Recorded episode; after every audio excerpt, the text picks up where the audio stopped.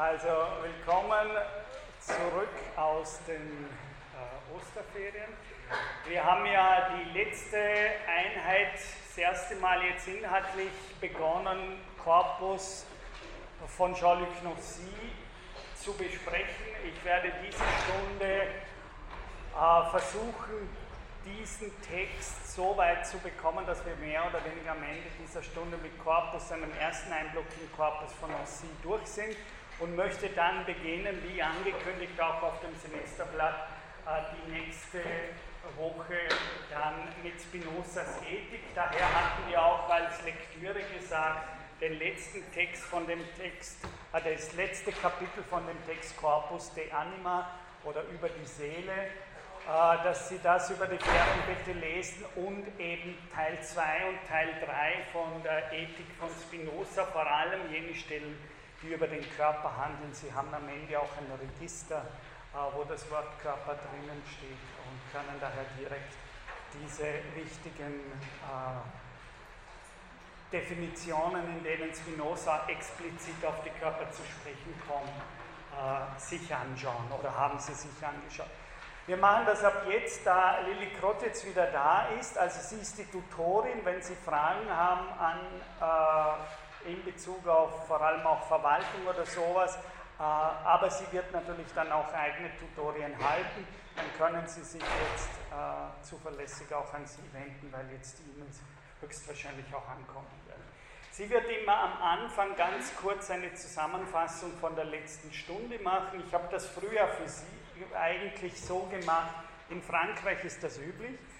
Und ich habe das früher gemacht, dass jemand von Ihnen das machen kann und dafür ein Zeugnis kriegt. Das ist aber studienrechtlich nicht mehr erlaubt. Und daher wurde ich gerügt, dass ich das abschaffen soll, obwohl bei der letzten Evaluation ausdrücklich von Studenten der Wunsch gekommen ist, es wäre doch schön, wenn das wieder eingeführt wird.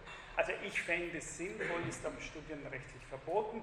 Daher wird die Lilly jetzt eben als Tutorin kurz äh, Wiederholung vorstellen. Diesen Service mache ich jetzt. Ähm, mal ganz kurz, bevor wir das vergessen, was organisatorisch das sagen zum Tutorium. Ähm, und zwar wird das circa einmal im Monat stattfinden, immer relativ am Ende. Ähm, die Termine haben wir auch auf die Folien gestellt, die Sie online auf finden. Das ist äh, jeweils Mittwoch ganz kurz durch, dann können Sie sich notieren. Äh, Mittwoch, der 25. April, ähm, Mittwoch, der 23. Mai und Mittwoch, der 27. Juni. Jeweils 13.15 Uhr bis 14.45 Uhr im Hörsaal 3D in Nick.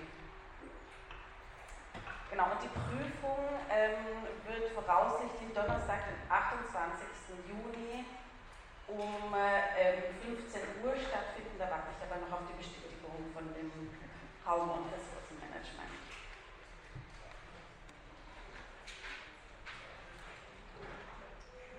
ich werde jetzt ganz kurz äh, in, ins Gedächtnis zurückrufen, was in der letzten Vorlesungseinheit, die jetzt doch schon ein bisschen her ist, nach Ostern, am 20. März ähm, hier stattgefunden hat. Ähm, Gegenstand des Close Readings, das wir dann auch im Tutorium äh, näher behandeln werden, ist ähm, das Buch äh, Corpus von Jean-Luc Nancy. Und äh, wir behandeln dabei ähm, gerade den, äh, den, letzten Aufsatz in, in, diesem Buch über die Seele. Und äh, wie wir gehört haben, das klingt nicht nur nach äh, die Anima von Aristoteles, sondern er setzt sich auch mit Aristoteles inhaltlich ähm, dort auseinander. Er noch thematisiert einige grundlegende Schwierigkeiten in Bezug auf den Körper, ähm, den er konsequent vom Begriff der Masse abzugrenzen versucht, die er als dinghaft in sich verschlossen, undurchdringlich und widerständig charakterisiert. Mit, ähm, mit Blick auf Entfremdungstheorien und auch auf Butler, eine Autorin, die wir auch später in der Vorlesung noch behandeln werden, ähm, stellt sich, und das ist zentral hier, die Frage, äh, wie wir es in Bezug auf den Körper vermeiden können, Natur gegen Kultur auszuspielen, beziehungsweise ähm, noch griffiger formuliert, wie können wir ein Konzept von Körper entwerfen, das sowohl für natürliche als auch für kulturelle Perspektiven interessant ist. haben dann mit ähm, einigen Charakteristika oder Entsprechungen vielleicht besser ähm, begonnen, die ich jetzt ganz schlaglichtartig nur ins Gedächtnis rufe als Relektüre von Nancy. Geht dabei um Körper als offene Stätten bzw. als offenen Raum, in dem etwas stattfinden kann. Ähm, auf Englisch kann, kann, man sagen, something takes place. Auf äh, Französisch sagt äh, Nancy avoir lieu oder donner lieu. Ähm, genau, das, das ist auch ein Aspekt, der mal angeklungen ist. Ähm, falls Sie in den Text schon reingeguckt haben, der klingt nicht nur auf Deutsch, teilweise etwas umständlich, sondern auch auf Französisch. Das ist äh, auch ein Spiel der Sprache, für das, für das wir hier sensibilisiert werden. Ähm, und äh, Nancy ist nicht zuletzt jemand, der auch da viele Neologismen mit ins Spiel bringt. Ähm, Körper konstituieren sich als Umgebungshaft, da kam auch die griechische Wendung Periechon zum Tragen. Ähm, es, ist, es liegt in ihrer Natur in Abgrenzung zu anderen Körpern zu existieren. Was aber nicht bedeutet, dass wir hier auf einen Begriff von Grenze insistieren, der territorial oder isolierend funktioniert, sondern der Körper ist in radikaler Weise weltoffen und ähm, besteht in äh, Relationalität und Berührung. Berührung ein ganz wichtiger Begriff bei Nancy, dem, äh, dem Derrida insofern antwortet, als dass er ein ganzes Buch darüber schreibt. Ähm, genau. Nancy ähm, wendet sich damit gegen ein Körperverständnis, das isoliert, substantialisiert und die Dinge in einem leeren Raum platziert und versucht, ähm, sie als porös, exponiert und ekstatisch zu denken. Ja, auch diese Sprachspiele mit Eck, Ex, mit dem Heraus. Das impliziert ganz kurz, dass ähm, Innerlichkeit als ekstatisches Phänomen von Äußerlichkeit betrachtet wird, ähm, was auch bedeutet, dass es keine Wirklichkeit oder kein authentisches, wahres Gesicht ähm, hinter den Erscheinungen gibt. Ähm, wir haben auch ganz kurz gehört, inwiefern diese Form von Exponiertheit natürlich auch sozialpolitische Implikationen mit sich trägt ähm, und haben dann beschlossen mit, ähm, mit dem Gedanken, dass Erfahrung und Sprechen nie körperlos oder frei von Sinnlichkeit geschieht, sondern immer ausgesetzt und in der, in der aus, ausgesetzten Ausdehnung sich realisiert. Das waren die ersten Teile von Nossi. Gut, dann sage ich herzlichen Dank.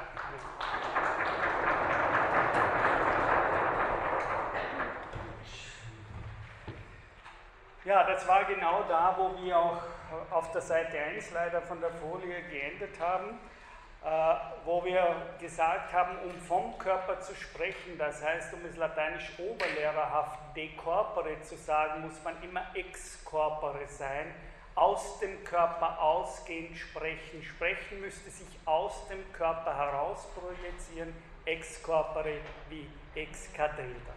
Das war der Schluss. Und ich habe dann geendet mit für mich eines der wichtigsten Axiome äh, dieser ganzen Vorlesung, einer Versuch einer interkulturellen Annäherung an eine Körperphilosophie ist, die Frage, die ich an Sie stelle, die für mich aber elementar ist, die nicht nur bei Nancy in diesem letzten äh, Teil hier zur Sprache kommt, sondern gerade darum auch bei Spinoza, den wir als nächsten lesen werden, ganz entscheidend ist, nämlich die Frage, kann man über einen Körper sprechen, ohne einen Körper zu haben? Also die ganz wichtige Frage, ob die vergegenständlichende Rede über einen Körper wirklich die First Position ist, also ob das die erste Position ist, oder ob die Möglichkeit, den Körper zu vergegenständlichen, also über ihn zu sprechen, von einer äh, auf ihn schauenden, distanzierten Betrachtungsweise, ob das nicht nur möglich ist, wenn wir sagen, wir sprechen schon ex corpore, das heißt aus der Position eines Körpers über Körper. Das heißt, de facto wüsste ich nicht, wie wir, das ist aber eine philosophisch schwierige Figur. Ja? Die finden Sie, wenn Sie wollen, das ist eine Art Wiederkehr der weit älteren klassischen Unterscheidung, die Sie im deutschen Idealismus finden, zwischen transzendental und empirisch. Ja, da ist die logische Argumentation von Kant und anderen Transzendentalphilosophen ja immer dann die letzte Frage, die sich hier stellt. Äh, wer kann überhaupt die Unterscheidung, wenn Kant sagt, es gibt in der Erfahrung etwas, was nicht aus der Erfahrung ist, und das nennt er eben transzendental als Bedingung der Möglichkeit von Erfahrung, dann stellt sich die Frage immer, kann man diese Unterscheidung nicht erst machen, wenn man selbst in der Erfahrung schon steht. Also ich mache, wenn ich Erfahrung habe, die Erfahrung mit, dass nicht alles, was ich erfahre, aus der Erfahrung kommt, sondern bestimmte Strukturen diese Erfahrung schon ermöglichen. Und ähnlich ist es hier, was Nossi sagen will, kann ich über den Körper vergegenständlichen sprechen ohne selbst schon aus der Person eines leiblichen, körperlichen Wesens äh, zu sprechen. Wenn das so wäre, dann wüsste jetzt, wenn ich das transzendental empirisch sage, wie eine große Unterscheidung im deutschen Idealismus, müsste ich sagen, immer nur wenn ich empirisch da bin, kann ich draufkommen, dass in der Empirie selbst so etwas ist wie etwas nicht empirisches. Ja? Aber ich könnte nie vor meiner Existenz solche Aussagen sagen. Und Sie werden sehen, bei Spinoza ist das dann ganz ähnlich, wo er sagt, denken, erinnern, vorstellen kann man nur, wenn man schon einen real existierenden Körper hat. Das wird eine der großen Aussagen von Spinoza sein. Und in diesem Sinne äh, haben wir hier mit dieser Frage das letzte Mal äh, geändert, ob nicht jedes Über schon ein abgeleitetes Sprechen vom Körper ist, nämlich das ursprünglicher von einer ursprünglicheren Leiberfahrung her könnten Sie sagen, es immer schon der Körper spricht, von dem her ich über ihn spreche. Ja?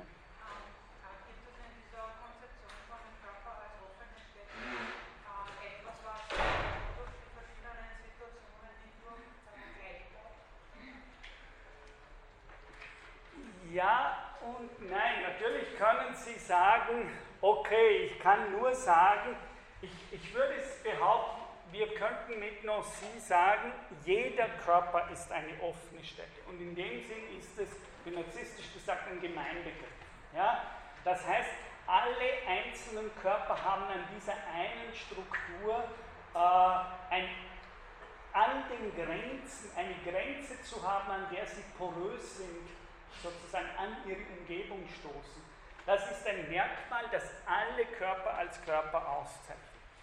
Aber gerade wenn ich ernst nehme, dass diese Struktur eben nicht als eine bloß ideelle Struktur existiert, sondern, und jetzt müssen wir jedes Wort, das ist fast eins zu eins Metaphysik von Aristoteles, wenn wir sagen, dass diese Struktur nur an einem Körper sichtbar wird, dann kann ich eben nicht mehr sagen, ist das nun allgemein oder ist es singulär sondern ich sage, Weltoffenheit, weltoffen, Vulnerability, äh, Verletzlichkeit ist also von der Umgebung angegangen zu werden, ist ein Prädikat, das für jeden möglichen Körper gilt.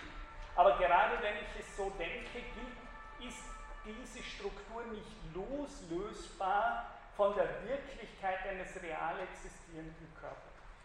Es wird gerade eine Struktur sein, um diesen Dialismus von äh, Allgemeinheit und Singularität, von Geist und Materie zu überwinden. Also es ist beides. Und darum ist es eine, eine Diesheit, wie die Philosophen sagen. Wenn ich einen wirklich aktuell existierenden Körper habe, dann ist es immer dieser Körper oder dieser Körper oder dieser Körper. Das heißt, die Struktur des, der Diesheit ist sowohl allgemein als auch singulär und wenn Sie mit noch Sie wollen sogar, weil sie eine Struktur ist, in der das Singuläre immer schon ekstatisch ausgesetzt ist einer Welt, auf der es auf andere Körper trifft und relational in Wechselwirkung mit diesen anderen Körpern ist, ist die Struktur eines Körpers nicht nur singulär allgemein, sondern auch singular plural. wie Nossi in einem seiner Bücher. Das heißt gerade darum, weil jeder Körper diese Struktur der Aussetzung an seiner Grenze an sich hat, ist er als solcher immer schon ein Körper unter anderen. Ja?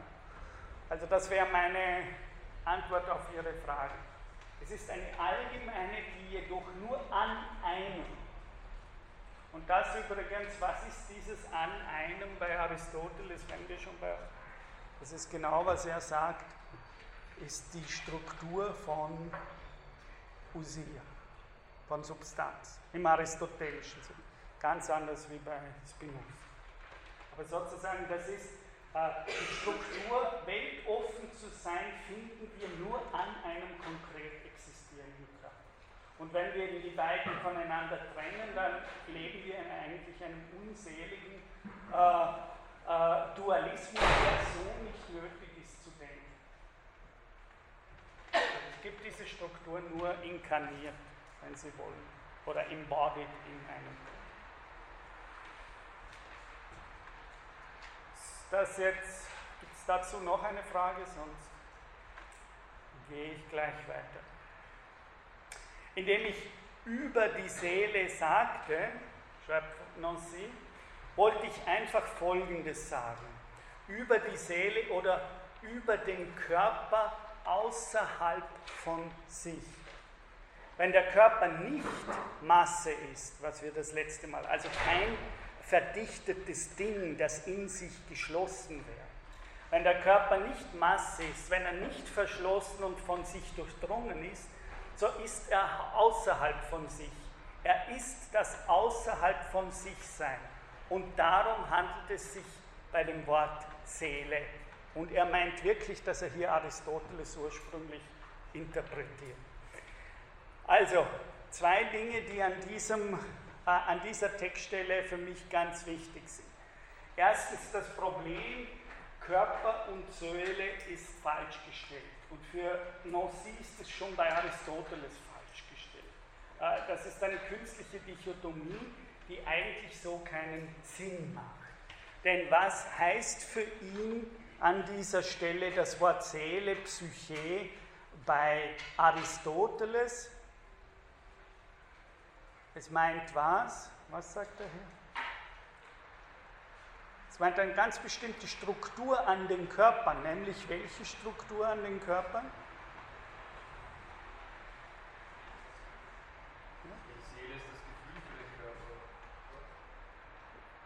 Ja, das kommt später dann, das ist eine Folge davon. Aber was sagt er an der Stelle? Was müssen wir denken bei Aristoteles, so seine Interpretation, wenn wir das Wort Psyche, Seele haben? Was meint das? Es meint, er sagt es ja hier. Genau, es meint eine ganz bestimmte Charakteristik von Körpern, nämlich Seele meint Körper, die außerhalb von sich sein können. Das ist seine, und ich kann Ihnen raten, lesen Sie nach bei De Anima und Sie werden dort lesen können, dass Aristoteles wirklich von der Ekstasis, wörtlich vom Ekstatikon der Seele spricht. Das Wort kommt in De Anima selbst vor. Äh, und Heidegger hat, wie wir wissen, sehr genau de anima äh, gelesen. Das heißt, Heideggers Interpretation auch von Existenz, die hier bei Nancy natürlich permanent im Hintergrund äh, mitschwingt, äh, das ist sozusagen die Antwort für die Art und Weise, wie die Griechen noch vor dem Psychologismus der christlichen Kultur äh, Körper gedacht haben. Die Seele ist nicht etwas im Körper, die Seele ist nicht das, was im Körper, wir würden heute eher sagen, die Seele ist das, was im Körper stattfindet, sozusagen das Innere, das, was in mir stattfindet, im Unterschied äh, zu dem, was in Ihnen gerade stattfindet. Das heißt, wir haben eine Vorstellung stark vom christlichen Kulturkreis her geprägt, als wäre Seele so etwas wie bis in die Moderne dann hinein wie eine Art Privatsphäre oder eine Art Intimsphäre, die wir hätten. Und ich sage immer an der Stelle, wenn Sie Aristo äh, Kant noch lesen, dann sagt Kant auch noch, Affekt ist das Außer sich Sein von etwas. Also im Affekt sind wir außerhalb von uns. Und wir kennen das ja auch noch zum Beispiel in der Gerichtssprache, wenn jemand sagt, jemand hat etwas im Affekt gemacht, dann sagen wir, er war in dem Moment außerhalb von sich, er war in Ra rasend oder sowas. Und daher ist er nicht verantwortlich oder sie nicht verantwortlich äh, im engeren Sinne für das, was sie getan haben. Ja? Also an diesen Wortwendungen sehen Sie noch, dass ursprünglich das Gefühl gerade nicht notwendigerweise als Innerlichkeit gedacht wird. Sozusagen, im Gefühl bin ich ganz bei mir selbst, so in meinem privaten Selbst, sondern selbst noch Kant denkt Affektion als das genaue Gegenteil von privat, nämlich es meint sozusagen da, wo ich meine private Kontrolle über mich gerade verliere, wo ich, das wäre das andere lateinische äh, Wort von Pathos her, leidenschaftlich werde und in diesem Sinne gerade außer mir bin. Ja? Also seltsamerweise ist hier äh, das Gefühl nicht der Ort des intimen Bei sich Seins in einer Innerlichkeit, sondern im Affekt, sagen wir gerade, ist jemand sozusagen außer sich. Und was Nossi hier sagen will, ist, dass genau diese bestimmte, bestimmte Körper haben die Fähigkeit, außer sich zu sein. Und das heißt, Sie erleben an der Haut, wie Nancy, ich habe diese Stelle, das wäre ein früher im Buch, äh, das ist ein anderer ganz wichtiger Begriff, Exposition. Im Französischen heißt das wörtlich, wie er ein Neologismus bildet, sozusagen die nach außen gestülpte Haut, Po im Französischen. Äh, das heißt, er würde sagen, diese Fähigkeit, bestimmter Körper außer sich sein zu können. Das, was Nietzsche das Dionysische nennt, also sozusagen das Rausch, die Rauscherfahrung, nicht weil man Alkohol getrunken hat, sondern weil man, äh, weil sozusagen die Pflanze eventuell die Möglichkeit hat, wenn viel Licht kommt, sowas wie eine minimale Form von Empfindungsrausch zu empfinden. Diese Fähigkeit ist dann die Folge, weil Sie gesagt haben, berühren ja, oder empfinden, ist sozusagen dort, wo dieses ekstatisch werden am eigenen Leib empfindlich wird und sozusagen jemand dieses sich von der Umgebung angehen lassen am eigenen Leib beginnt zu empfinden, da entsteht dann so etwas langsam, was wir nennen eine innere Seele. Oder ich würde eben sagen, ah, eine, eine Sensation, also eine Seele, die Sensationen äh, wahrnimmt. Denn wir sagen ja im Deutschen, und ich liebe diese Wendung und schlachte die gerade völlig aus, nämlich wir sagen ja nicht im Leib, sondern am eigenen Leib. Ja, ich erfahre etwas am eigenen Leib und nicht im eigenen Leib.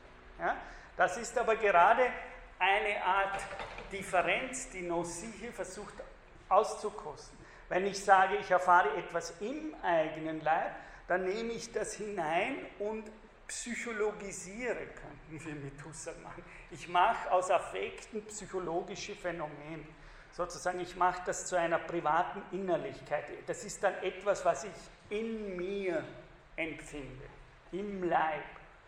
Äh, dass Erregungszustände im Leib dann neurophysiologisch auch messbar ist. Ja, da wird irgendwas Stimulation getriggert oder sowas. Aber es ist ja was anderes, wenn ich sage, in der Affektion spüre ich mich selbst am eigenen Leib. Und das heißt, ich spüre mich nicht von innen, sondern ich spüre mich so, wie ich von der Welt am eigenen Leib angegangen und affiziert werde.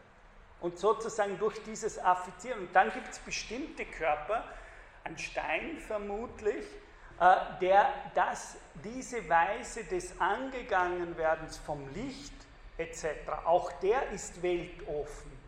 Also wieder zu Ihrer Frage. Das ist eben gerade ein Unterschied zu äh, Heidegger zum Beispiel von Nancy. Dass Nancy sagen würde, auch der Stein ist weltoffen, insofern er natürlich von einer Umgebung angegangen wird. Ja? Wenn lange genug das Licht oder die Kälte auf den Stein den Stein affiziert, dann macht das mit der Zeit mit dem Stein was. Ja? Der wird sozusagen in Wechselwirkung mit dieser Umgebung treten und wird sich, äh, wird sich eventuell äh, Moos ausbilden oder sowas. Oder wenn der Mensch kommt, der ihn sozusagen sogar bewegt, verformt, bearbeitet und so weiter und so fort. Das heißt, auch der Stein kann affiziert werden und hat in diesem Sinne eine Verwundbarkeit. Aber damit ist noch nicht gesagt, dass der Stein die Art und Weise, wie seine Form sich von seiner Umgebung abgrenzt, den Charakter einer empfindsamen Haut hat. Ja, denken wir Seele als etwas, was die Fähigkeit hat, etwas zu spüren, zu empfinden, dann werde ich sagen, der Stein hat keine Seele weil er ist nicht fähig, sozusagen selbst am eigenen Leib eine Empfindung zu haben. Aber er hat eine Seele im ekstatischen Sinne von Nancy, insofern wir sagen müssen, auch der Stein natürlich ist weltoffen in dem Sinne, dass er in einer Wechselwirkung und Ausgesetztheit mit seiner Umgebung steht. Ja? Und das sind wichtige Unterscheidungen für mich, um sinnvoll zum Beispiel Probleme wie Panpsychismus oder Ähnliches zu diskutieren. Ja? Äh, also das, was Nancy hier sagt, ist, dass wenn er im Sinne von Aristoteles von Seele spricht, dann spricht er nicht vom Geist in der Maschine, er spricht nicht von irgendeiner Art Gespenst oder Geist, das unmateriell wäre, sondern er spricht von einem bestimmten Zug bestimmter Körper. Oder noch genauer gesagt, wenn Seele meint ein bestimmtes Vermögen, eine bestimmte Potenz, ein bestimmtes Können von Körper. Aber es gibt keine Körperlose, also in diesem Sprachgebrauch hätte es keinen Sinn mehr, von einer immateriellen oder körperlosen Seele zu sprechen, weil Seele einfach nur das meint, es ist ein Körper, der die Fähigkeit hat, sich in ein offenständiges Verhältnis zu, seiner, zu, zu dem, was am Außen seiner Grenze in ihn umgibt, zu bringen. Und darum ist eigentlich Seele die Fähigkeit, sich gleichzeitig in einem Bezug zum eigenen Außen des Körpers zu bringen. Ja? Und das meint Nancy hier genau. Seele, das ist das Außerhalb von sich sein eines Körpers. Also weder gibt es die ohne den Körper, weder meint die irgendetwas Zweites, eine Art zweite Substanz, sondern es ist eine ganz bestimmte Eigenschaft vom Körper, nämlich der Körper, insofern ich ihn beginne zu denken oder insofern der Körper selbst beginnt, sein Verhältnis zur Umgebung zu leben, und zwar am eigenen Leib. Ja? Und da gibt es natürlich dann ganz viele Arten von Körper. Da müssen wir dann sagen, da unterscheidet sich radikal die Weltoffenheit eines Steins von der Weltoffenheit des Menschen. Ja? Im spinozistischen Sinne sind das eben ganz unterschiedliche Modi, dieses Verhältnis zur Welt zu sein der Mensch hat offenkundig weit mehr Möglichkeiten, sich zur Welt zu verhandeln, in der er sich physisch befindet, als der Stein. Aber das ist wichtig, das heißt, in einer gewissen Weise gibt es hier nur Gradunterschiede. Und einige Dinge kann der Stein oder einige Dinge können eben Insekten, die wir als Menschen nicht können. Sie tun sich schwer, wie eine Fliege irgendwo in diesem Raum herumzufliegen. Ja? Also selbst die Fliege kann einiges, was wir äh, nicht können. Ja? Äh, und so weiter und so fort. Aber das werden wir bei Spinoza dann hören, dass er einfach denkt, es gibt unterschiedliche Vermögensgrade von einzelnen Körpern, ihr Verhältnis zur Umgebung zu leisten, zu leben, äh, zu vollbringen. Ja? Und nur insofern haben sie dann unterschiedliche Grade von, äh, von Seelen. Keine essentiellen, sondern nur graduelle Unterschiede. Äh, er sagt es dann äh, gleich weiter, auch nochmal in einer ähnlichen Formulierung. Die Seele ist die Differenz des Körpers zu sich selbst. Außenbeziehung, die ein Körper für sich selbst darstellt. Um das herunterzubrechen auf die Erfahrung, und das ist ja die Sache, an der Sie zumindest als Phänomenologin äh, Thesen von Büchern äh, überprüfen sollten, nämlich was Nossi hier wirklich meint, ist, wenn ich hier als ein weltoffenes Wesen zu Ihnen spreche, dann meint Seele einfach dieser Bezug, dass ich zwischen dem da draußen und mir permanent hin und her gehe. Und dieses Können ist elementar für unser menschliches In der Welt sein und wir können das in, zum Beispiel im Aussprechen, indem ich mich hier Eck ausspreche äh, und in gewisser Weise Sie das hören und wir vielleicht sogar dann in einen Dialog kommen etc. In dem Moment lebe ich zum Beispiel auch im Sprechen, im Vortrag, diese bin ich selig, in dem Sinne, als dass ich hier meine eigene Außenbeziehung zu mir selbst performe und lebe. Das meint Nossi in diesem Sinne. Das heißt, sie sind in diesem Sinne immer schon doppelt oder schizoid, wie äh, Deleuze es nennen würde, weil sie in ihrem eigenen körperlichen Dasein immer schon diesen Bezug zu ihrem eigenen Drumherum und Außen leben. Ja, eigentlich sind sie dann selig, wenn sie diesen Vollzug vollziehen. Das ist eben, was äh, Nossi meint. Und das heißt, Seele ist grundsätzlich, das ist natürlich ein Terminus, der stark gegen eine bestimmte historisch gewordene Auffassung von Seele im Sinne von Psychologismus gesprochen. Ja, als wären sie, und das hat natürlich, äh, Lilly hat das ja auch angedeutet, das hat natürlich auch sehr viele sozialpolitische Dimensionen. Es ist eben ein Trugschluss, dass sie glauben, sie wären zunächst ein isoliertes bürgerliches Subjekt, das dann erst in einem zweiten Schritt sich fragen muss, ob die Welt da draußen existiert. Ja, diese Fragen sind hier völlig sinnlos. Äh, die machen keinen Sinn, weil dieses ekstatische Bezug überhaupt weit ursprünglicher ist als dann der Rückbezug auf ihre eigene private Subjektivität. Bevor sie ein privates Subjekt sind, sind sie ausgesetzt sozusagen der Welt, in der sie sich befinden. Und diese Ausgesetztheit ist wesentlich elementarer und fundamentaler als dann das, was man moderne Formen der Selbstreflexivität und so weiter äh, nennt. Die kommen erst wesentlich später zu diesem Verhältnis hinzu. Ja, aber sind wie viele Philosophien der modernen alles andere als grundlegend. Das heißt, wir können nicht von dem subjektiven Ich anfangen, das die Welt befragt. Viel ursprünglicher ist es als Leibliches dieser Welt schon elementar ausgesetzt. Und daher müssen wir fragen, wie es zu einer Ich-Bildung kommt, aufgrund dieser Ausgesetztheit. Aber niemals kann das Ich radikal in Zweifel setzen, diese Ausgesetztheit gegenüber der Welt. Was immer es da reflektiert, ist schon ein Reflektieren in der Welt und in Bezug zu dieser Welt. Und aus diesem Bezug können wir uns nicht wegdenken. Ja? Es gibt natürlich Formen, in denen wir das versuchen. Ja? Das habe ich auch letzte Stunde angedeutet. Äh, wenn Sie die Welt da draußen sehr traumatisch erleben, dann ist es fast natürlich, dass Sie versuchen werden, sich von dieser Welt zurückzuziehen und dann so etwas wie eine private subjektive Innerlichkeit auszubilden.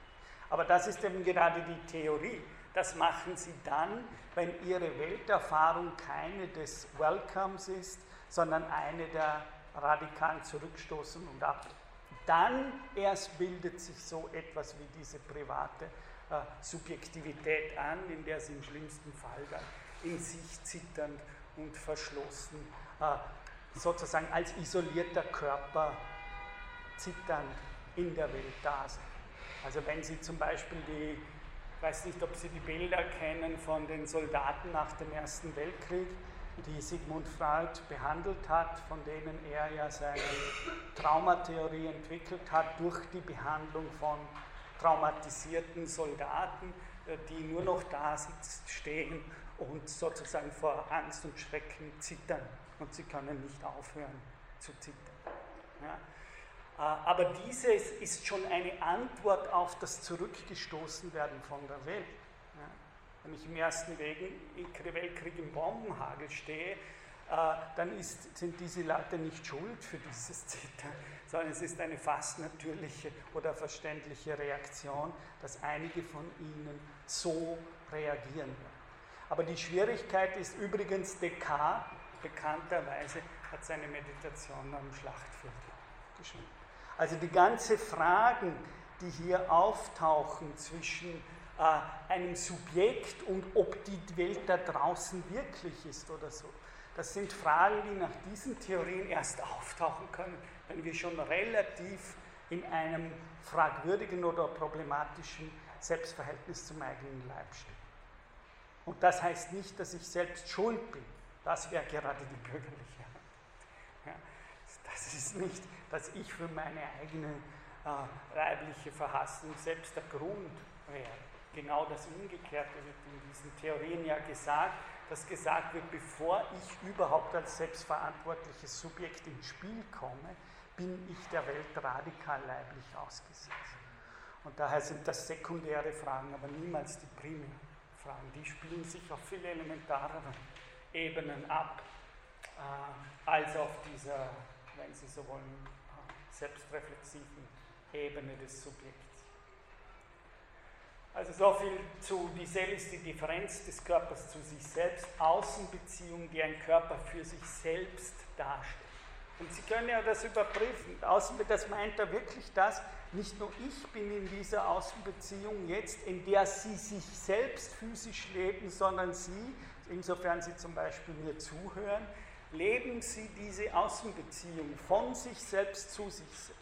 Aber nicht als ein in der Einsamkeit sitzendes und brütendes Subjekt, das über sich selbst nachdenkt und reflektiert, sondern weit ursprünglicher ist dieser Differenzbezug der, dass sie in gewisser Weise dann bei sich selbst sind, wie Heidegger in Sein und Zeit sind, wenn sie draußen bei den Dingen der Welt sind, die sie umgeben. Ob das das Einkaufen ist, oder das sie brauchen, um äh, etwas essen zu können oder ob das soziale Verhältnisse sind, die sie in irgendwelchen Beziehungen zu anderen Menschen leben oder ob sie das in Beziehung zur Natur leben. Dieses Draußensein bei dem ist eben gerade nicht ein Draußensein im Recht verschieden bei den ganz anderen, sondern es ist sozusagen ein Leben ihres in der Weltseins und nicht ein Leben bloß ihrer Subjektivität. Also das wären die Hintergründe auch philosophiegeschichtlich, aus der diese Position gedacht und gewollt wird. Äh, dann kommt wieder ein Satz, der fast ein indirektes Zitat von einer Heidegger-Stelle ist, wie oft bei Nancy. Äh, die Seele ist ein Begriff für die Erfahrung, die der Körper ist.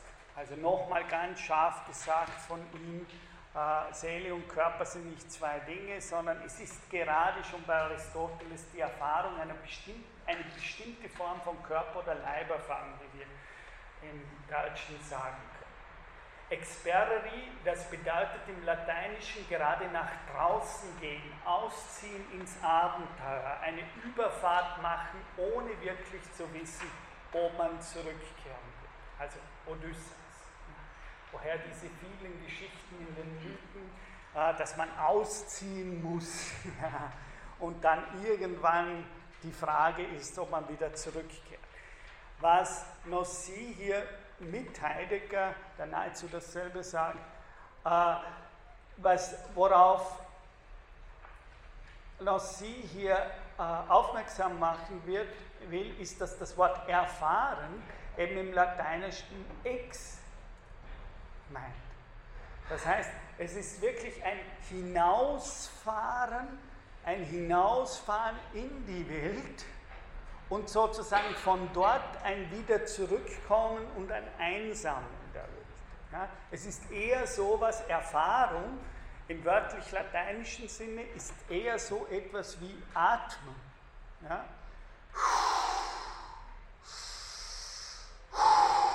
Und nicht umsonst heißt eben das Wort Psyche im Griechischen noch unter anderem Atem und das Sanskritwort äh, für Atman, die Seele, Atem, das deutsche Wort Atem. Ja? Also das heißt, was hier Seele meint, ist weniger ich sozusagen, ich sage immer, im christlichen Kulturkreis, wenn Sie Seele sagen, werden die meisten so sein. Ja? Aber im Griechischen meint das wirklich, und auch in dem Wort Erfahrung, wo das Fahren ja auch im Deutschen, im, wir müssen es wörtlich übersagen, mit Exfahren, Ausfahren. Wir müssten nicht erfahren eigentlich, sondern eigentlich genau übersetzt wäre das Ausfahren. Nämlich das Ausfahren in die Welt, was wir machen im Zuhören zum Beispiel zu, auf jemand anderen oder im Sprechen zu jemandem. Ja, das ist selig sein, heißt so viel wie dieses sich öffnen für die Welt, das Hinausfahren, das Erfahren dieser Welt und sozusagen das Einholen dieser Welt in die eigene gelebte Erfahrung. Ja? Und das ist, was er hier äh, betont, dass das eigentlich der ursprüngliche Sinn ist. Und im Lateinischen ist zum Beispiel das ursprüngliche Bild von erfahren, eine Erfahrung machen, daher wirklich der Ozean ja, und das Schiff. Ja. Das heißt, das, was bei dem deutschen Wort erfahren als Erfahrungshintergrund ist, ist eigentlich jemand, der es wagt, mit einem Schiff ins große, weite Meer hinauszufahren, Abenteurer zu sein, um dann sozusagen vielleicht wiederzukehren. Ja? Aber diesen Mut, sich zu öffnen für die Welt, dieser vage Mut, dieses Gemüt zu haben, ja? äh, diese, diese, dieser Mut zur Öffnung für die Welt, das ist eigentlich, was er sagen will, die alte Bedeutung von Seele. Jemand ist selig, wenn er den Mut hat, sich der Welt zu öffnen. Und jemand ist eng, wenn er das oder sie das nicht hat. Ja, und beginnt sozusagen sich in sich selbst zu verkehren, wie wir im Deutschen sagen in sich zurückgekehrt und sich verkehren in sich selbst. Also das ist genau hier auf was er, also zwei Erfahrungshorizonte, die dem Wort erfahren ursprünglich liegen, nämlich das Ausgreifen und Zurückholen und das Abenteuer. Man weiß nicht, ob man sich, wenn man sich der Welt öffnet, am Ende auch wieder zu sich selbst zurückkommt. Das steckt eigentlich als Erfahrungshintergrund hinter dem Wort eine Erfahrung. Wenn Sie eine Erfahrung machen, müssen Sie sich öffnen. Und wenn sie sich öffnen, wissen sie nicht, was da kommt. Das heißt, das sich öffnen ist in sich, hat in sich den Charakter auch eines Abenteuers, eines Muts. Ja, gewisse, äh, sich das zu, das zu wagen. Noch sie hat ein schönes Wort in anderen Büchern, die selbst im Titel dann vorkommen, nämlich die, der Wagemut sozusagen sich für die Welt zu öffnen und von der Welt angehen zu lassen, äh, das ist das, was er, und ich finde das ein wunderschönes Wort, was er das Weltweitwerden nennt. Sozusagen jemand, der den Mut hat, sich der Welt gegenüber zu öffnen, wird, griechisch gesprochen, kosmisch. sozusagen es ist eine kosmische Seele in dem Sinne, dass sie weltweit wird in dem Sinne, dass sie es wagt, sich von anderen angehen zu lassen, selbst wenn man nicht weiß, wie das von der Welt beantwortet wird. Oder man kann es im Vorhinein nicht wissen. Und darum hat dieses eine Erfahrung machen immer auch dieses Risiko, diesen Mutcharakter. Äh, man muss es wagen, sozusagen selig zu sein. Aber selig zu sein heißt ja nichts anderes, als sich von es wagen, sich von den anderen, sich so zu exponieren, dass man es wagt, sich von den anderen angehen zu lassen, auch in der eigenen Verletzlichkeit und Vulnerabilität. Aber das ist eigentlich von Nossi dieser Begriff von Seele, den er jetzt hier versucht äh, einzuführen. Ja, dann geht Nossi weiter, indem er versucht, wirklich jetzt die klassische Definition von Seele in die Anima in Erinnerung zu rufen, nämlich dort steht äh, bei Aristoteles, die Seele als erste Entelechie eines natürlichen, mit Organen ausgestatteten Körpers. Das heißt, was meint Aristoteles damit? In die volle Potenz von seligem Körper zu sein. Und das heißt hier kein glücklicher Körper.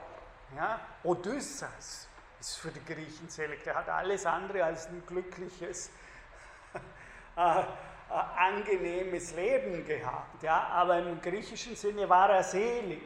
Ja. Er hat es gewagt, das Leben. Ja. Er hat das Leben riskiert. Und auch wenn es sozusagen tragisch geendet war, so war er gerade dadurch auch ein ehrenwerter Mann im griechischen Sinne. Er hat das Leben gewagt. Und selbst wenn es nicht so, wie wir heute immer sagen, selbst wenn es ein Misserfolg ist, ist das Wagen als solches schon würdig, ja, im griechischen Sinne. Äh, auch wenn es misslingt und nicht alles muss nur erfolgreich sein und Glück äh, in dem Sinne. Es könnten wir uns ab und zu in Erinnerung rufen, wenn es darum geht, auch bei den Ausbildungen sozusagen. Sie müssen Erfolge zeigen. Äh, die Seele als erste Entelechie eines natürlichen, mit Organen ausgestatteten Körpers. Äh, Aristoteles will damit sein, denken Sie zum Beispiel, welches Organ ist das Organ, bei dem Sie im wahrsten Sinne des Wortes ekstatisch in diesem philosophischen Sinne. Welche Organe sind per se ekstatisch? Hm? Ja, die Haut ist für Nancy, genau, bei Aristoteles, er nennt es das Fleisch, Sarx, ja, der Tastsinn. Aber das ist nur einer der Sinne. Der Tastsinn ist einer von welchen? Von den Sinnesorganen. Ja? Die Griechen waren nicht umsonst die sogenannten Sinnesmenschen, wie sie die Klassiker immer bezeigt haben, das hat was mit ihrem Selbstverständnis von Ekstatik zu tun, sozusagen. Die Sinne sind der Ort, wo unsere Organe per se das Leben zum Außerhalb von uns leben. Ja? Im Sehen bin ich außerhalb von mir, aber wie ich immer mit Nancy und vor allem dann mit Spinoza sage, aber das heißt nicht, dass ich außerhalb von meinem In der Welt sein bin. Ich bin außerhalb von mir wenn ich Sie jetzt anschaue, in meinem Sehen, da draußen bei Ihnen und damit ekstatisch in den Sinnesorganen bei Ihnen da, äh, aber wenn ich hinausgehe, um Sie anzusehen, verlasse ich nicht mein In der Welt sein. Bleibe in der Welt, gerade wenn ich hinausgehe in die Welt. Ja? Sie? Sozusagen das Hinausgehen in die Welt bleibt ein ich kann genauso sagen, ich schaue in die Welt hinein, wenn ich sage, ich gehe aus mir heraus. Das heißt, im Hinausschauen in die Welt verlasse ich ja nicht die Welt, sondern ich bleibe in meinem In der Welt sein. Aber die Sinne als solche sind die Organe, in denen ich per se der Außenwelt sozusagen ihnen zugewendet bin. Jedes Wort ist da wichtig. Die Sinnesorgane sind die Zuwendung zu meiner Außen. Im Hören bin ich da draußen bei ihm. Im Sehen bin ich da draußen bei ihm. wenn ich sie taste, Haut, bin ich da draußen bei Ihnen und nicht nur in mir selbst. Das sind eben moderne falsche Bilder. Das ist dasselbe. Denken Sie, ich sage an der Stelle immer, denken Sie an, es ist ein schöner, heißer Sonnentag in Wien. 33 Grad. Was macht Ihre Haut? Wie befinden Sie sich selbst? Ich schwitze. Sie schwitzen, genau. Die Haut schwitzt. Ist das eine subjektive Empfindung? Die Haut wird nicht schwitzen, wenn da draußen nicht 33 Grad Sonne wäre. Warum ist das, warum sagen wir, ja, die Wärmeempfindung ist nur eine subjektive Empfindung? Also meine Welterfahrung ist eine andere. Die Wärmeempfindung sehr oft hat was zu tun, zum Beispiel mit der Hitze der Sonne. Also ist es, jetzt kommen wir in die großen Fragen. Ist jetzt die Sonne heiß? Oder ist meine Empfindung heiß? Ist die subjektiv? Und die simple Antwort auf diese Frage, würde ich behaupten, ist, die Beziehung der Sonne zu mir ist hitzig in dem Moment. Ich glaube, es macht weder keinen Sinn zu sagen, die Sonne ist heiß, denn wenn niemand da ist, der diese Hitze empfindet, ist sie nicht heiß. Aber es ist genauso dumm zu behaupten, die Empfindung sei in mir. Ja sicher, ich, das triggert, das triggert in mir offensichtlich eine bestimmte im Körper, am eigenen Leib schwitze ich und so weiter. Das verändert der ganze, Teil, ganze äh, Funktionskreise meiner Homöostase, wenn es da draußen heiß wird. Aber ich kann doch das nicht einfach weder nur auf die subjektiven Bedingungen meiner eigenen Leiblichkeit zurückzuführen, als bloß auf die äußere Ursache. Offensichtlich, und das werden wir bei Spinoza dann ganz stark, handelt es sich hier um ein relationales Verhältnis der Wechselwirkung. Ich empfinde mich selbst in meinem Bezug zur Sonne, empfinde ich diesen Bezug zur Sonne selber als heiß. Und natürlich, wenn ein anderer Körper da ist, irgendwelche Insekten, die sich irgendwann erst bei 100 Grad so richtig heiß fühlen, dann fühlt die den Bezug zur Sonne anders am eigenen Leib. Aber auch dann ist es keine rein subjektive Empfindung. Und noch viel mehr, wenn man denkt, dass sich mein Leib ja lebenlang, schon seit es Menschen auf dieser Erde gibt, einigen tausend Jahren, hat es noch nie einen Menschen gegeben, der sich nicht in Bezug zur Sonne befunden hat. Das heißt, der ganze Leib sogar hat sich wesentlich mit ausgebildet in und Bezug zur Sonne. Und wenn die Sonne weg wäre, dann würden alle unsere menschlichen Leiber hier in kürzester Zeit nicht mehr da sein. Ja? Wir könnten als Mensch nicht leben ohne den Umweltbezug, wie man heute sagt, zur Sonne. Und der ganze menschliche Leib hat sich natürlich immer schon, seit es Menschen gibt und seit es Tiere gibt, in Bezug zu dieser Sonne ausgebildet. Das heißt, die Subjekt-Objekt-Beziehung, so wie wir sagen, wir reden über Körper, anstatt aus der Position von Körpern zu sprechen, das ist eine sehr späte Unterscheidung, wo ich mich schon als getrenntes, isoliertes Körperchen hier herunten auf der Erde finde und dann sage ich eine paar tausend Kilometer entfernt ist ein anderer Körper. Aber mein Körper hier hat sich ja immer schon in Bezug zu dieser Sonne, ihrer Energie äh, und so weiter ausgebildet.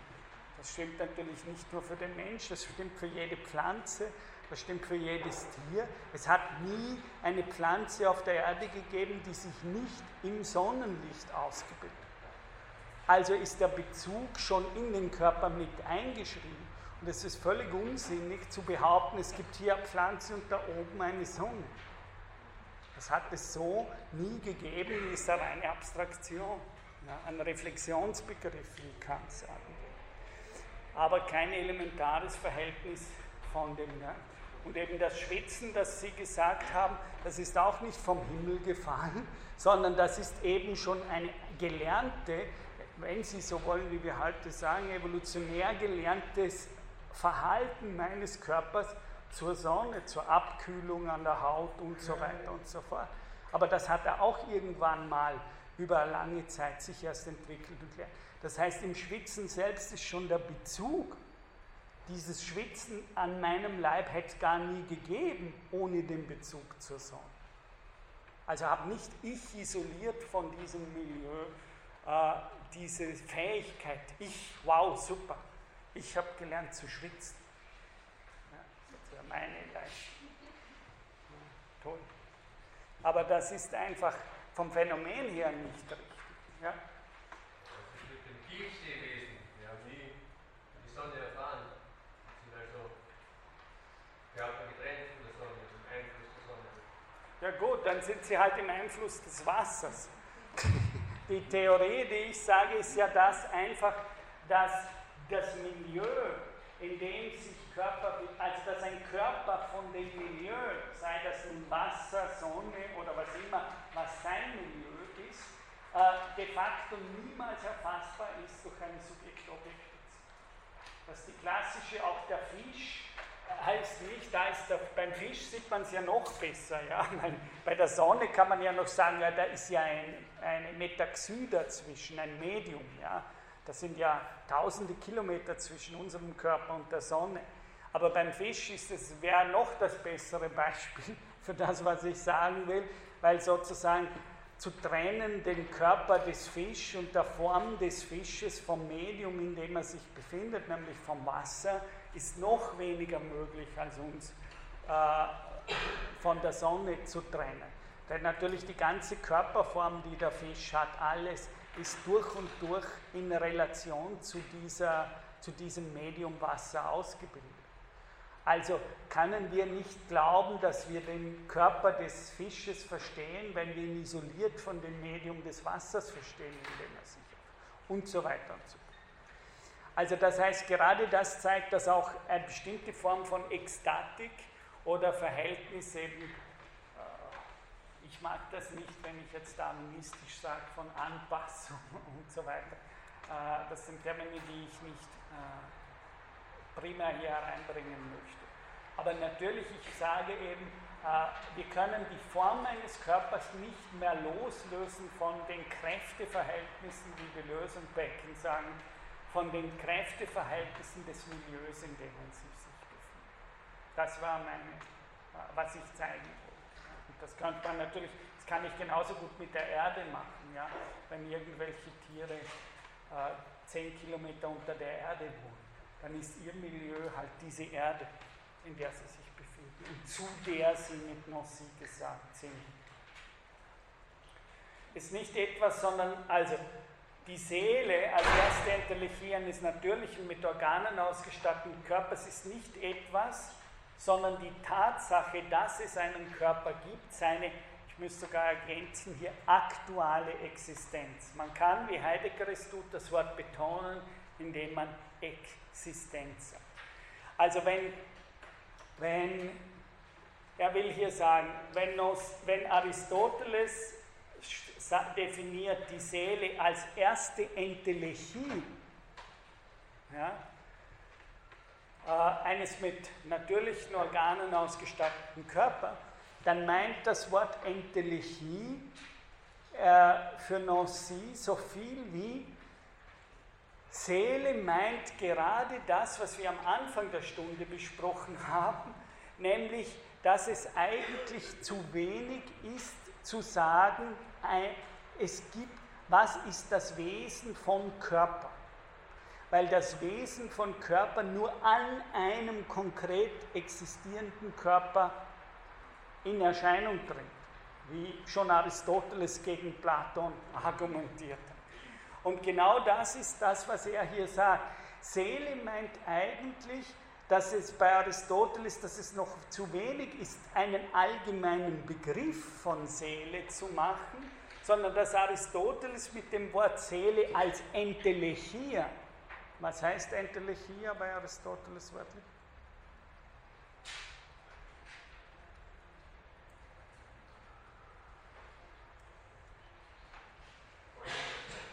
Hm? Hm? Ich weiß nicht, das sage in Amerika.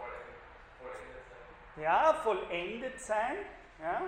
Vollendet sein, wörtlich in, in Ende haben. Ja. Vollendet sein ist also sehr fast ganz wörtliche Übersetzung von sich im Ende haben. Was hat man im Ende, sagt Nossi hier. Das, was die Seele meint, ist ein Körper, der seine Existenz gewonnen hat. Ein Körper, bei dem wir sagen können, er ist. Entelechia meint, ich, ein Körper, der sein Sein vollendet hat. Und das heißt immer ein Körper, der de facto aktuell in Erscheinung tritt. Ja? Also sozusagen ein menschliche, die Seele als Entelechie eines Menschen würde heißen, es ist ein von Menschen geborener Mensch, der hier in Erscheinung spricht, weniger kompliziert, wie Philosophen das ausdrücken, hier wird ein menschlicher Körper geboren. Das heißt Entelechie und vollendet.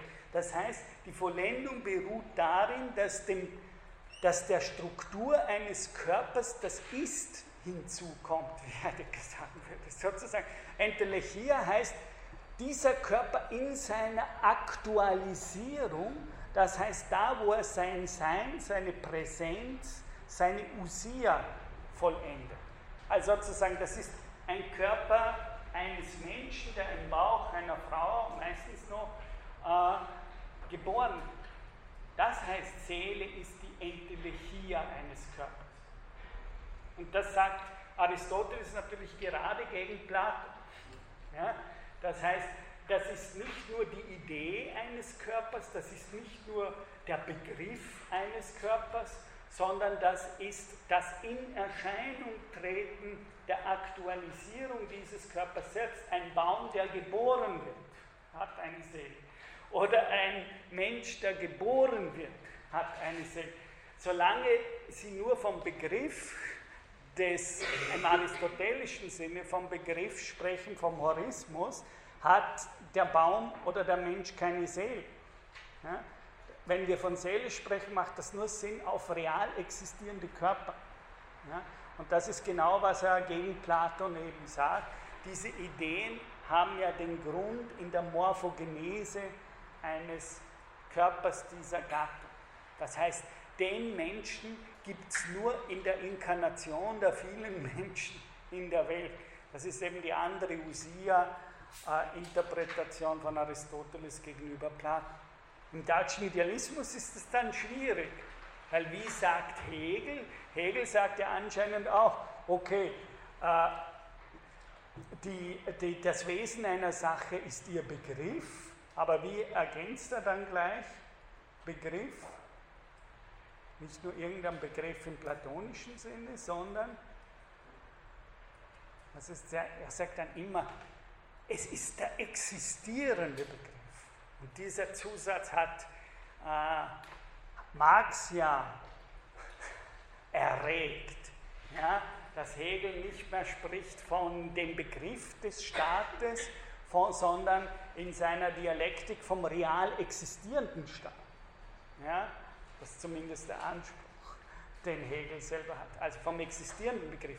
Und in dem Sinne müsste man sagen, hier wird nicht mehr nur vom Körper allgemein geredet, sondern vom real in Erscheinung tretenden damit existierenden Körper. Ja? Und das ist, auf was er hier, und das ist immer sozusagen ein Formwerden, das sich der Welt exponiert. Ja? Für, für Nancy ist das ein Doppelbegriff, nicht mehr nur, wo, wo ein menschlicher Körper geboren wird, ja, im Bauch äh, oder über die Befruchtung, findet ein morphogenetischer Formgebungsprozess statt, der aber in sich ein Aussetzen zur Welt beinhaltet.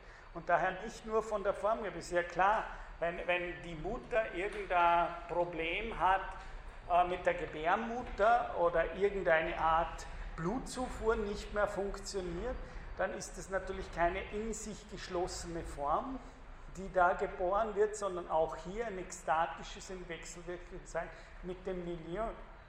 Ja? Wenn da kein Sauerstoff mehr kommt, dann hat das auf den Formgebungsprozess der Kindeswerdung ein wesentlicher äh, Einfluss und so weiter und so fort. Das heißt, das ist eben genau, was er meint.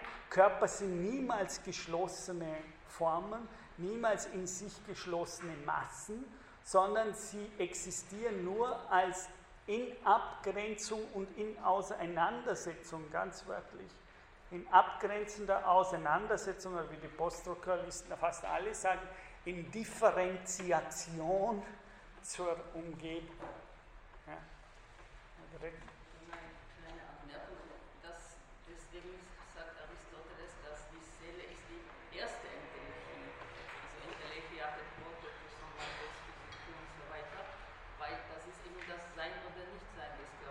Genau. Aristoteles kennt nicht so wie die Scholastiker den Akt der Existenz, wenn man dazu kommt, wie bei Thomas von Aquin zum Beispiel, sondern die, der Körper tritt in Erscheinung, sobald er diese erste Entelechy hat. Sozusagen. Ganz genau.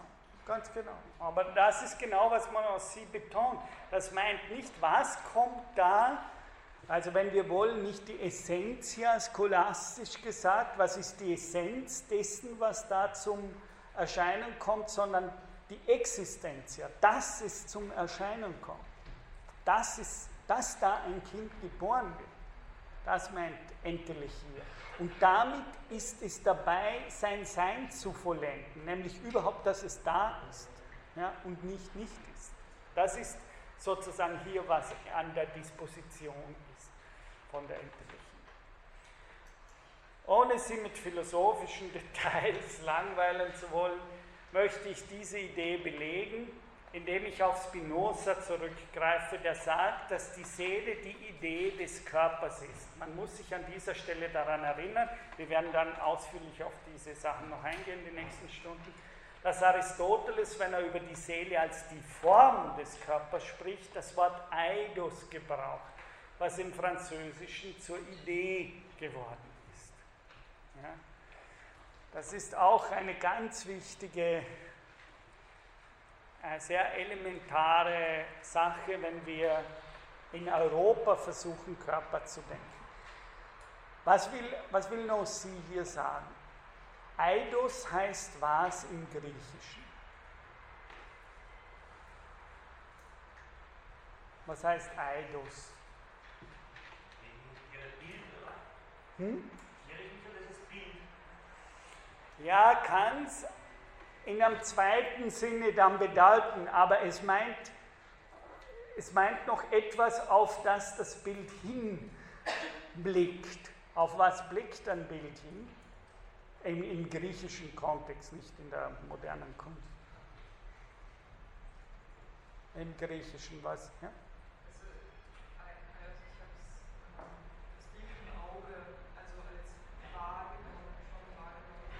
Ja, das ist auch ein wichtiger Aspekt, das Bild im Auge, weil Eidos wirklich von Ideen kommt, auch, und von da kommt dann Idea, ja, und das heißt, beide kommen vom Sehen her. Also in dem Sinn ist das Auge, es ist, es ist das gesehene Bild, ja, das verstandene Bild, aber statt dem Wort Bild wird üblich, im Deutschen können wir das heute so machen, im Griechischen wird das so mit Bild nicht funktionieren vielleicht etwas, das mir erscheint, die Erscheinung?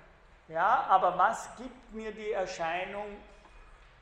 Was an der Erscheinung erscheint mir in Eidos? Hm? Vielleicht ein Ausblick.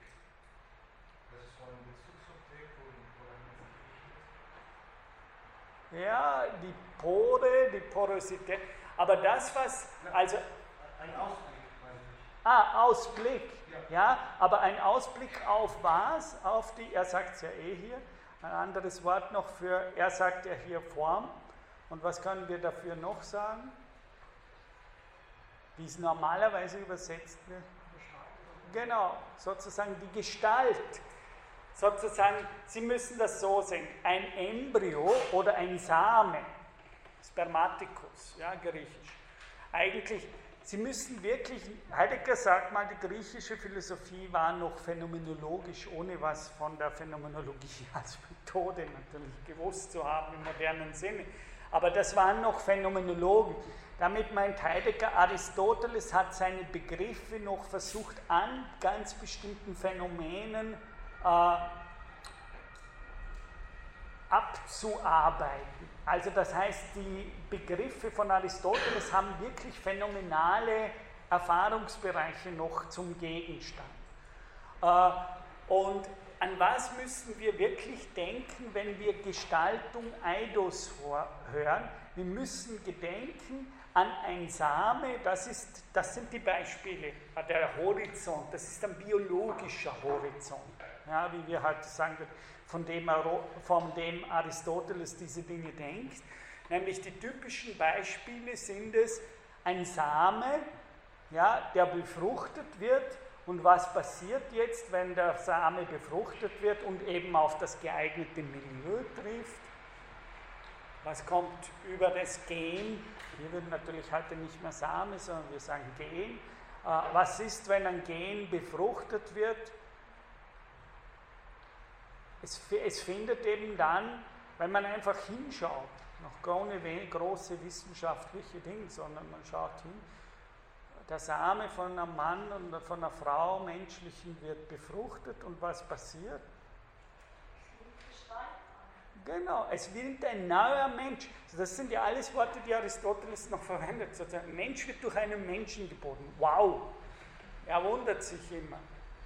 Ja, ich sage immer, das ist, der Satz kommt, glaube ich, zehnmal vor in der Metaphysik und jedes Mal, als ob es die größte Erkenntnis der Welt wäre. Aber ich sage an der Stelle immer, was wäre, wenn ein Mensch nicht durch einen Mensch geboren würde? Ich würde sagen, arme Frauen. Was wäre sie? Sie wären schwanger und sie wüs könnten sich nicht auf das verlassen, dass im Menschensamen auch normalerweise ein Mensch rauskommt. Ja? Was würde das heißen?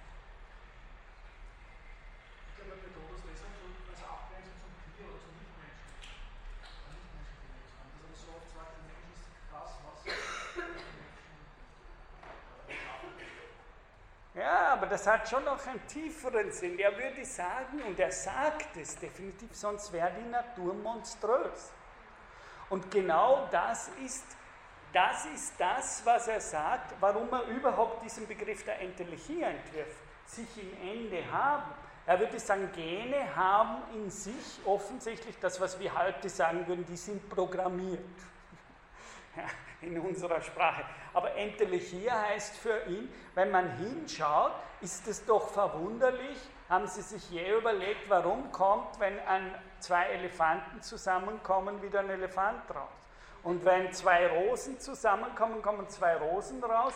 Und wenn zwei Menschen zusammenkommen, kommt, für den Philosoph ist das was Erstaunliches.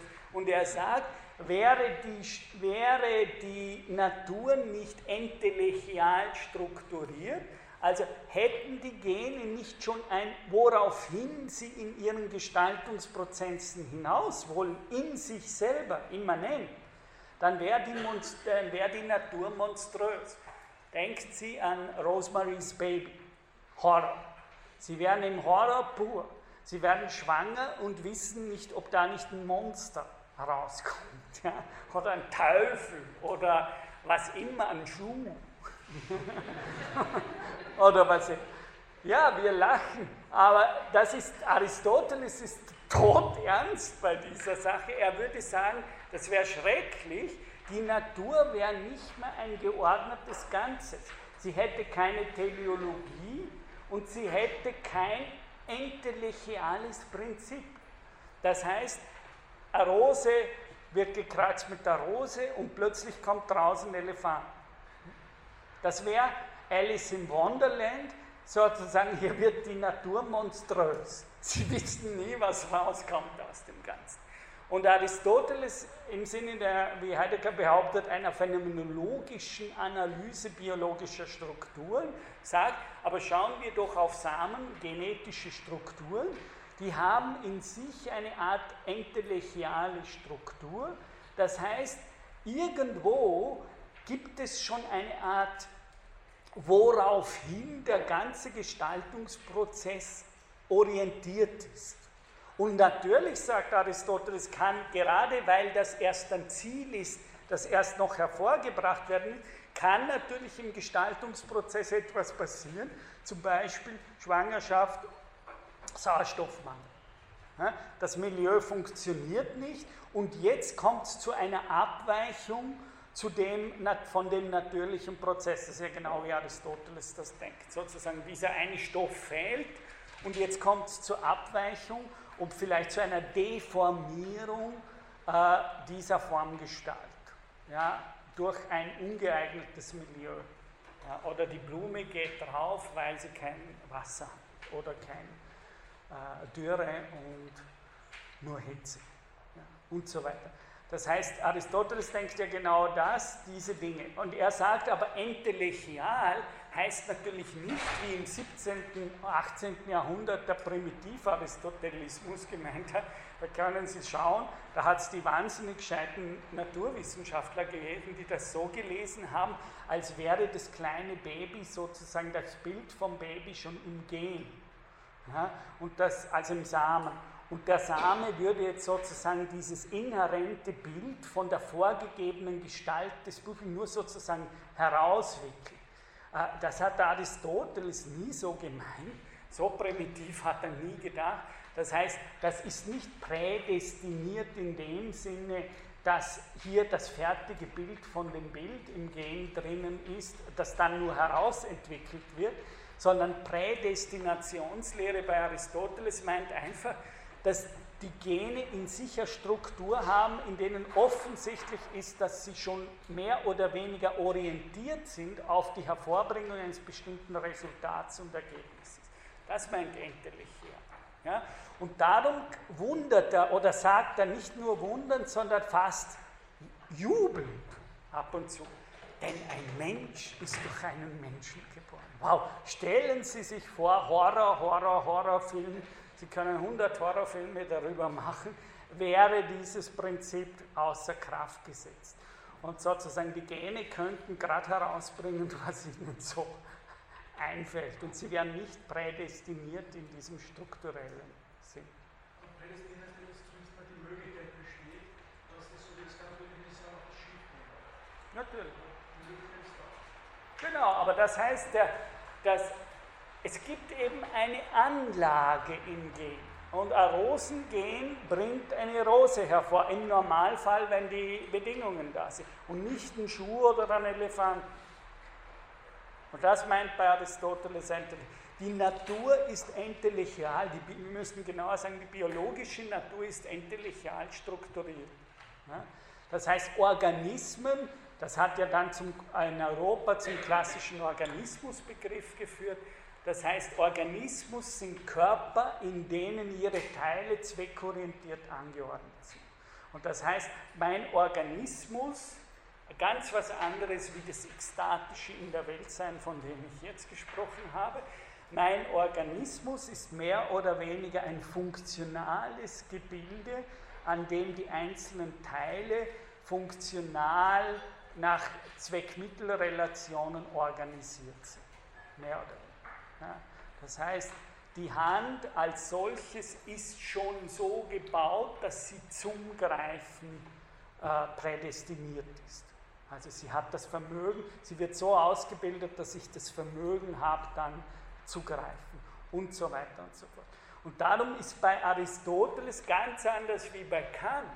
Bei Kant wird ja Teleologie in der dritten Urteilskraft eine Frage der ein heuristisches Prinzip. Das heißt, Kant sagt, wir müssen uns die Natur als zweckmäßig denken, damit wir sie als einheitliche Wissenschaft denken können. Ja, um Naturwissenschaft zu betreiben, nach Kant, müssen wir uns die Natur mehr oder weniger teleologisch denken, weil nur so können wir ein Vernunftsystem, sozusagen eine universale Wissenschaft von der Natur gründen. Was völlig anderes wie bei Aristoteles, bei dem die Natur in ihren Werdens- und Gestaltungsprozessen in sich entellechial strukturiert ist. Verstehen Sie?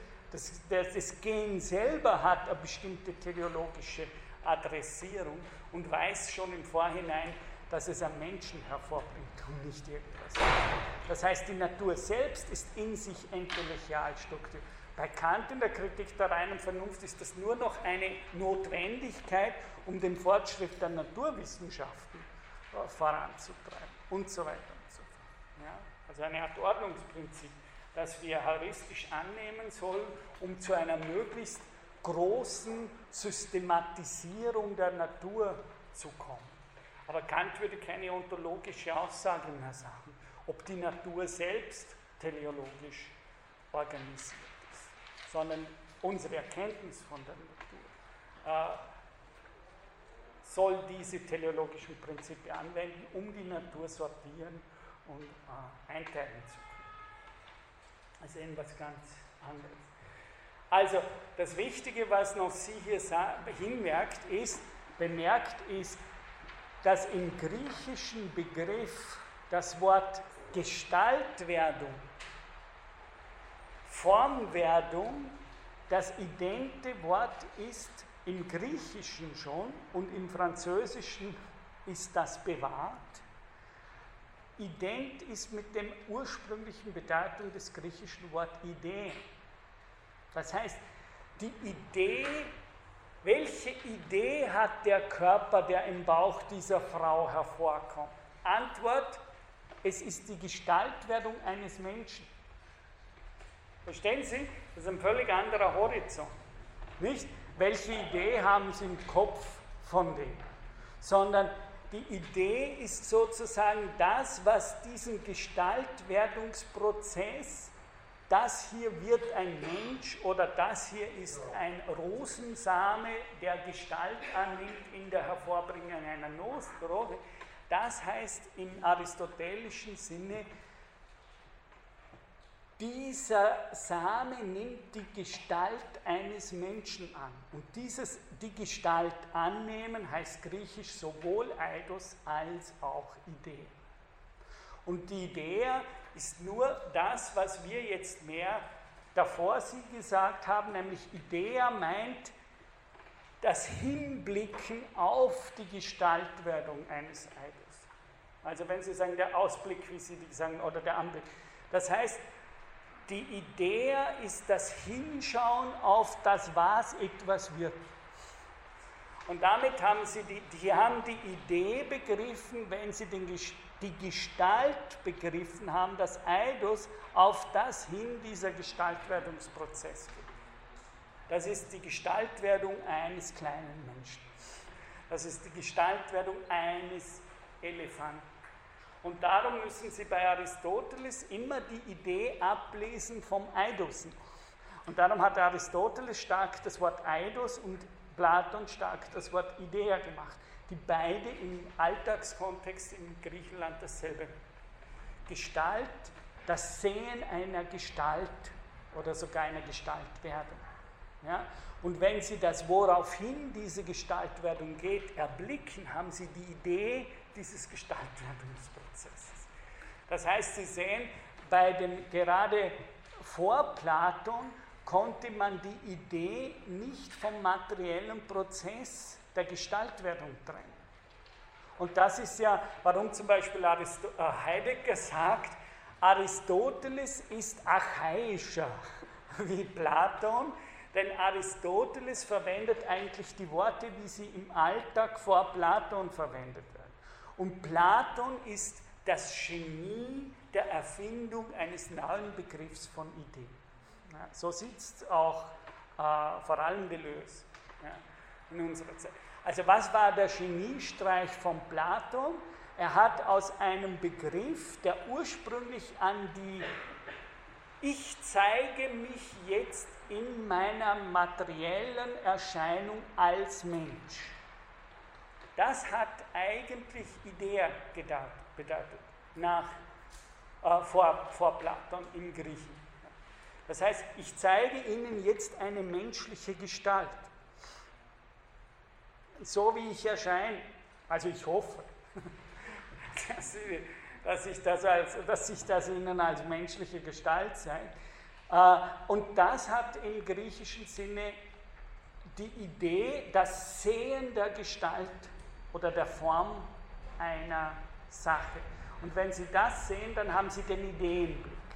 Und was Platon gemacht hat, ist, dass Platon nun die geniale oder tragische Idee von der Idee geboren hat, nämlich, dass das ein unsinnliches Sehen wird. Was für die, wie Heidegger sagt, für die Zeit der Griechen ein Desaster war ja, oder eine absolute Provokation, weil mit Idee waren sie die formlüsternen Griechen. Ja, Nichts haben sie lieber gemacht, als auf die schönen Formen zu schauen, ja, vor allem der Jünglinge natürlich. Äh, aber das war das, was die Griechen äh, ausgezeichnet hat. Noch Winkelmann sagt das. Ja, sie sind die mit dem Aus, die Kultur mit dem ausgeprägtesten Formsinn und daher die Kultur der Kunst und der Ästhetik schlechthin. So wird sie von Hegel dargestellt, so wird sie von Klassizismus, Winkelmann und so weiter dargestellt bis dann Nietzsche, Burkhardt und diese sozusagen Philologen gekommen sind, vor, vor Nietzsche vor allem Burkhardt, der, äh, der große Gelehrte seiner Zeit, und eigentlich gesagt hat, dass dieses klassische Bild der Griechen eine reine Erfindung des Klassizismus ist. In Wirklichkeit waren das eine höchst neurotische Kultur und, und, und. Und dann kommt von Nietzsche die völlige Umkehrung eben dieser Interpretation äh, und vor allem natürlich dann der Figur von Platon und von Sokrates. Ja. Aber das ist wichtig, das heißt, wenn Sie das Wort Idee hören, dann müssen Sie im Kontext auch dieser Vorlesung, aber auch der Griechen, wenn Sie die noch lesen, immer an materielle Gestaltwerdungsprozesse denken. Ja? Die Idee ist das, was in der, die Idee der roten Rose ist das, was sich beim Hervorbringen einer roten Rose realisiert aus dem genetischen Potenzial hat. Das ist ursprünglich äh, der, der Erfahrungshorizont, von dem diese Worte gebildet sind. Und erst, und wenn wir heute vom Idealismus her zum Beispiel hören, eben die Ideen sind gerade das Unsinnliche, die Ideen ist das, was wir im Denken vollziehen, dann ist das, hat das mit dem griechischen Begriff der Idee nicht, nicht nur nichts zu tun, es ist nahezu das vom Platon herkommende und sozusagen in der platonischen, daher idealistischen Wege eine völlige Umkehrung der Sphäre von dem, was die Griechen unter Eidos und Idee und Gestalt verstehen. Und auf das macht Nossi an dieser Stelle eben nochmal aufmerksam, dass wenn, wenn Spinoza sagt, der Geist ist die Idee eines Körpers, dann müssen Sie Idee hier auch noch bei Spinoza im Sinne von Aristoteles denken, nämlich es ist die, das Formgebungsprinzip eines Körpers und nicht einfach nur das, da gibt es den Körper und wir als erkennende Subjekte denken uns dann noch eine Idee zu diesem Körper aus. Nein, die, die, bei den Griechen kann man das so nicht trennen. Vor allem, wenn man Platon keinen Griechen. So wie Nietzsche das gemacht Okay, also dann würde ich sagen, dass wir einfach hier nächste Mal mit dem Stirnrechnen machen. Danke.